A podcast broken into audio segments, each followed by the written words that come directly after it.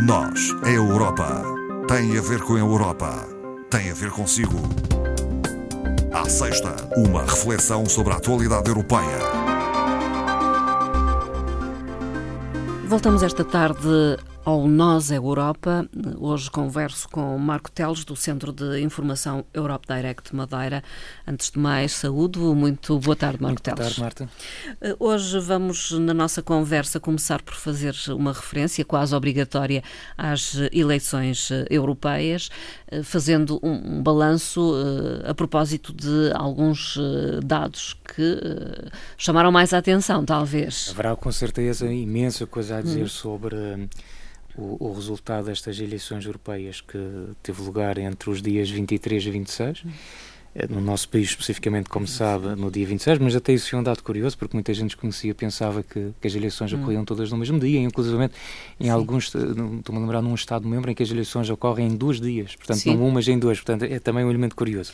Uh, vamos falar então uh, da taxa de participação na União Europeia, que uh, subiu consideravelmente. Sim, isto, honestamente, haverá muita coisa a dizer, algumas boas, outras menos boas, mas sobretudo acho que há a destacar as coisas mais positivas, e a mais positiva, de facto, acho que foi esta, é que a taxa de participação dos eleitores na União Europeia eh, para estas eleições eh, subiu consideravelmente, eh, ultrapassou inclusivamente os 50%, uhum. portanto podemos efetivamente dizer que a maioria terá votado, a maioria dos europeus terá votado para estas eleições europeias e, e, e note-se que foi o melhor resultado dos últimos 20 anos. Portanto, numa altura em que se fala tanto do, do, da crise do projeto europeu, dos problemas, bom, é muito importante esta resposta que os europeus deram e, e também há aqui um dado curioso, é que desde 79, que foi o, o, primeiro ano em que ocorreram as eleições para o Parlamento Europeu, eh, portanto já lá vão 40 uhum. anos, Nessa altura, em 79, a participação dos europeus foi de 60 e muitos por cento, a média, sim. a média do, do, do, dos Estados-membros. Era uma novidade? Era também uma novidade, era todas as possibilidades que oferecia, mas o que é certo é que de 79 até o dia 26 a, a participação veio sempre a descer e é a primeira vez que se verifica uma tendência ao contrário. Portanto, pela primeira vez a linha inverte-se e verificou-se um aumento da taxa de participação dos europeus. Portanto, isto claramente, na minha opinião, é o aspecto uh, mais positivo. Aliás, e na maioria dos países. E na maioria, em, uh, portanto, dos 28 Estados-membros, uhum. portanto, em 21 registrou-se um aumento da participação uh, dos eleitores. Uh, em alguns casos, até em sete desses países, uh, o aumento foi até superior a 10%, o que é um, hum. um aumento bastante considerável. Infelizmente, Portugal não faz Sim. parte do, do leque desse movimento, países, é? deste movimento em que se verificou um aumento da participação porque nós ficamos até, eh, creio que, no sexto Estado-membro em que se registrou a maior taxa de abstenção. Houve Estados-membros em que, efetivamente, a taxa de participação foi ainda inferior uh, à portuguesa. De qualquer forma, falando de participação, uh, nós estamos a falar de 31% apenas eh, dos portugueses que foram votar, ou seja, dos hum. 9 milhões e 900 mil que poderiam ter exercido o direito de voto, a nível nacional 3 milhões terão participado sensivelmente, mais coisa, menos coisa. Portanto, isso terá sido o aspecto que uh, aqui não hum. foi tão interessante. Ainda assim, a nível nacional, nacional dizer que, e aqui pela positiva uma vez mais, um, um destaque claro para aquilo que aconteceu aqui na região. Uh, nós tivemos uma taxa de participação de 38%, ou seja, significa que ficamos eh, claramente abaixo da média europeia mas ficamos acima da média nacional e isto para nós também é um elemento interessante porque nós tínhamos tido uma taxa de participação em 2014 de apenas 33%. Portanto, nós subimos quase 5 uh, pontos Sim. percentuais aqui na região e, portanto, creio que desse ponto de vista é um indicador bastante importante e também é importante o facto de nós termos conseguido eleger uh, dois, ou neste caso duas deputadas uh, que irão representar o país, uh, estão em representação de Portugal, como é óbvio, uh, vão trabalhar para a União Europeia no seu conjunto, mas sendo, obviamente, daqui da região, as duas candidatas, Estarão neste atentas. momento já deputadas, terão naturalmente uma sensibilidade diferente para as questões da região e para as questões da ultraperiferia no seu todo. Portanto, eu creio que desse ponto de vista é um elemento bastante importante. Havia um receio de que as forças políticas mais extremistas uh, pudessem colocar até em causa o funcionamento uh, do Parlamento Europeu. Isso, na verdade, não aconteceu, ainda Sim. que tivessem subido uh, também. Exato. Eu, eu, eu, creio que essa era a grande, a, a, a grande incógnita, a grande dúvida. Sim eh, para a noite das eleições, para estas, para estas europeias. Era saber até que ponto. Acho que ninguém tinha dúvidas de que efetivamente os movimentos populistas, uh, mais extremistas sim. em termos de, de ideologia, uh, nacionalistas ou até ultranacionalistas, que esses movimentos iriam ganhar. Uh, eh, mais votos hum. nestas europeias e, e consequentemente, iriam uh, uh, ocupar um maior número de lugares no Parlamento Europeu e creio que ninguém tinha dúvida em relação a isso. A questão, a dúvida era saber até, até onde, que até que ponto eles iam conseguir, digamos, roubar lugares no Parlamento Europeu para esse, para esse grupo, para essas forças políticas. E, de facto, é certo que em alguns Estados-membros essa situação aconteceu de uma uhum. forma clara. Aconteceu na França, na França com Marie Le Pen a ter uma maior votação, uma votação inclusivamente superior ao, ao de Macron. Emmanuel Macron. Aconteceu, obviamente, também como já se esperava na Hungria, Sim, na, Hungria. na Polónia, na Polónia, e aconteceu de uma forma bastante esclarecedora em Itália, Uh, sem deixar qualquer dúvida. E no em, Reino Unido? E no Reino Unido, outra vez, com a vitória do Sr. Uh, Farage. Farage. e do seu partido, uh, do Brexit. É óbvio que, decorrente destas eleições, o Parlamento Europeu ganha uma nova composição, portanto, isto também é um elemento que às vezes quem não está assim tão familiarizado Sim. faz alguma confusão, porque efetivamente as pessoas votam em partidos nacionais, nacionais, escolhem os seus representantes, no caso do nosso país é dada a possibilidade aos eleitores de escolher 21 uh, eh, representantes, 21 deputados, que são de famílias políticas diferentes, nem todos obtiveram o número de votos necessários para eleger um deputado. Portanto, nós temos deputados de famílias políticas diferentes, mas uma vez chegados ao Parlamento Europeu, terão que se integrar, ou eventualmente não, e, não se integrando ficam os chamados não inscritos, mas já a partir integram-se num grupo político ou hum. numa família política, sendo que atualmente nós temos oito famílias uh, políticas oito no famílias. Parlamento Europeu. Hum. Exatamente. Hum. Portanto, para formar uma família política é necessário que uh, existam pelo menos um grupo de 25 deputados, hum. não é? Sim. E que sejam oriundos de pelo menos uh, sete Estados-membros distintos. Isto para dar os tais 25%, digamos, de representação.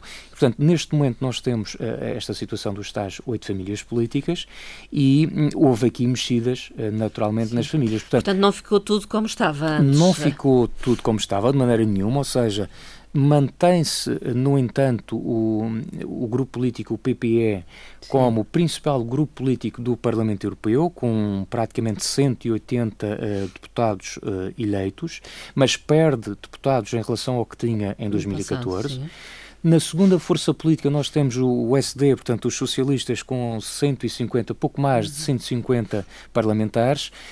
A terceira força política é ocupada agora pelos liberais e os verdes uh, subiram imenso Sim. num conjunto de Estados-membros. Também foi já, um resultado Também foi um resultado curioso, que não seria, uh, enfim, não se esperava que se subisse tanto quanto aquilo que se registrou.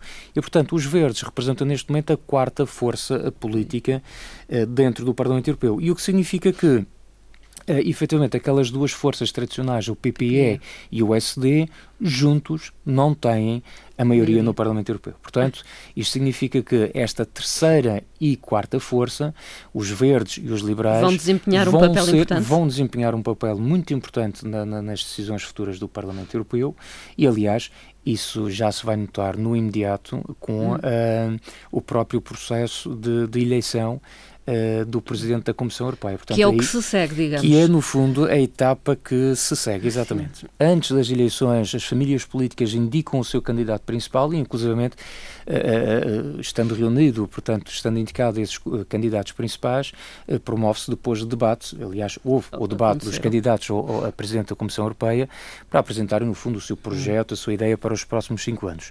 E naturalmente que os resultados das eleições são sempre tidos em linha de conta na indicação do próximo Presidente da Comissão Europeia, portanto não faz sentido nenhum eh, que seja o candidato principal do, do, do, do, grupo político menos votado, que seja proposto como nome para, para, para a Comissão Europeia, não faz sentido algum. Portanto, o que é que está sobretudo em causa? Eventualmente, o candidato do PPE, o candidato do SD são, eh, eu diria que os dois principais candidatos a chegar, no fundo, a, a, Presidente da Comissão Europeia. Que são, neste caso? Que neste caso falamos de Manfred Weber do lado do PPE e Timmermans do lado do SD. Sendo que há aqui também o argumento de que o PPE Uh, terá assumido a função de, uh, enfim, esta, esta responsabilidade a liderar o processo, porque o, os últimos presidentes da, da Comissão Europeia uh, vêm precisamente do grupo Desta do PPE, aconteceu no fundo com Drão Barroso e acontece depois com Jean-Claude uhum. Juncker, e portanto o SD também vê aqui esta possibilidade de dizer, bom, agora chegou a nossa vez Sim. de haver aqui uma alternância e portanto de, deverá ser o nosso candidato a ocupar o lugar de Presidente da Comissão Europeia, sendo que também há aqui um, um argumento que tem sido muito falado ao longo desta semana, porque Houve, de resto, já esta semana uma primeira reunião informal dos chefes de Estado e de Governo, portanto, dos elementos que uhum. pertencem ao Conselho, porque, na verdade, esse nome será proposto sempre pelo Conselho, é o Conselho, é o conjunto dos chefes de Estado e de Governo que, que vão discutir entre si e que depois vão ter que chegar aqui a, a, um, a, um, a um, acordo para apresentar este nome a Presidente da, da Comissão Europeia, nome esse, ou proposta essa, que é depois sujeita à aprovação pelo Parlamento Europeu. Portanto, é votada depois pelos é deputados... É votada depois pelos deputados do Parlamento Europeu. Por isso é que se dizia que o Parlamento, obviamente, tem ganho alguns poderes, nomeadamente também este de, uhum. Eh, no fundo, uh, uh, dar validade a esta uh, indicação feita pelo Conselho em relação ao Presidente da Comissão Europeia. Antes de, de, dessa votação final, suponho acontecem audições. Portanto, esse candidato é ouvido. Em princípio, o, que irá acontecer é, portanto, houve esta reunião informal já esta semana, em que já se falou dos prós e contras de cada um dos candidatos. Uh, por exemplo, a Manfred Weber aponta-se o facto de não ter experiência governativa e isto poderá ser um elemento que não estará a jogar a favor de, deste candidato. Uh, o que Timmermans, no caso dele, aliás, sendo vice-presidente da Comissão na, na atual hum. legislatura, portanto, está naturalmente em vantagem. Mas o que acontece é que, em princípio, na próxima cimeira de junho, uh, creio que dia 21, prevê-se que nessa altura já seja proposto então um nome por parte do Conselho uhum. e, se for o caso, se houver consenso em relação a isso, uh, o nome é apresentado ao Parlamento Europeu e poderá, inclusive, já ser aprovado no mês seguinte. Portanto, votam favoravelmente ou não? Ou não, exatamente. E se não houver acordo em relação a isso, o Conselho terá que se pronunciar e apresentar hum. um, novo, um, novo, um novo nome Sim. para presidente da, da Comissão. Mas o, o que à partida não deverá acontecer terminada a eleição, digamos assim, havendo o consenso em relação ao Presidente da Comissão Europeia, segue-se o resto, que são os vice-presidentes da Comissão Europeia e também, obviamente não menos importante, uhum. os comissários. Uh, como sabemos, cada Estado-membro tem direito a um comissário que depois desempenha funções em determinada área, Europeia, não é? numa determinada área. Por exemplo, nós temos o comissário português Carlos Moedas, Moedas que desempenha uh, as funções na área da, da ciência e da tecnologia e, portanto, foi responsável por um enorme programa que a União Europeia tem, que é o programa Horizonte 2020. Portanto, eh, esse, esse terá sido a sua grande, o seu grande legado, digamos assim, em termos também de, desta legislatura que agora termina. E, portanto, cada Estado-membro vai apresentar o nome para, para, para o Comissário e depois esse nome é sujeito, ou essa pessoa, esse candidato, é sujeito a também uma avaliação perante uma comissão, uhum. digamos que especializada dentro do Parlamento Europeu, que vai ver também, enfim, vai, irá fazer a avaliação para saber se aquele nome proposto, se aquela pessoa efetivamente será, uh, reúne as condições necessárias para ou pelo o, menos o, tem o, apoio, não é? Exatamente. Portanto, necessário. Uh, depois, terminada essa, essa indicação dos diversos candidatos a comissário, uh, do, ou dos diversos comissários, no seu todo, como um colégio de comissários, eles serão, estes nomes serão aprovados, o que deverá, enfim, todo este processo estará concluído lá para finais de outubro, eventualmente novembro. Portanto, Portanto ainda é um processo somado, tudo somado, isto ainda é um processo longo, porque obviamente também uh, mete-se aqui o período de, de verão e de férias uh, pelo meio, mas a tomada de posse da nova Comissão em condições normais, uhum. e quando digo nova Comissão no seu todo, o Sim. Presidente, Vices e o Colégio de Comissários, deverá acontecer em outubro, uh, eventualmente novembro, não é? Mas em princípio outubro. Uh, Marco Teles, para finalizar, uma referência ao facto de hoje, dia 31 de maio, celebrarmos o Dia Mundial Sem Tabaco. Sim, é, é só para, para, para relembrar aos nossos ouvintes, sobretudo aos fumadores, não é? Relembrar que hoje será um dia para celebrar uh, sem tabaco e, e, há aqui sempre uns dados que ajudam também uh, a relembrar a importância destas efemérides. A nível mundial existem mais de 7 milhões de mortes associadas ao tabaco, portanto isto é um indicador bastante preocupante e, e a nível europeu o consumo de tabaco é mesmo um maior risco evitável para a saúde e a principal causa de morte prematura na União Europeia, uhum. sendo que estima-se um, o tabaco possa estar na origem da morte prematura de 700 mil pessoas a cada ano que passa e, portanto, isto obviamente é um número preocupante. E preocupa a União um, Europeia. E preocupa a União Europeia. Tem legislado sobre isso? Tem legislado. Por exemplo, uma das uh, das iniciativas que a União Europeia tem tomado e agora muito recentemente tem a ver uh, com a luta contra o comércio ilícito dos produtos de tabaco.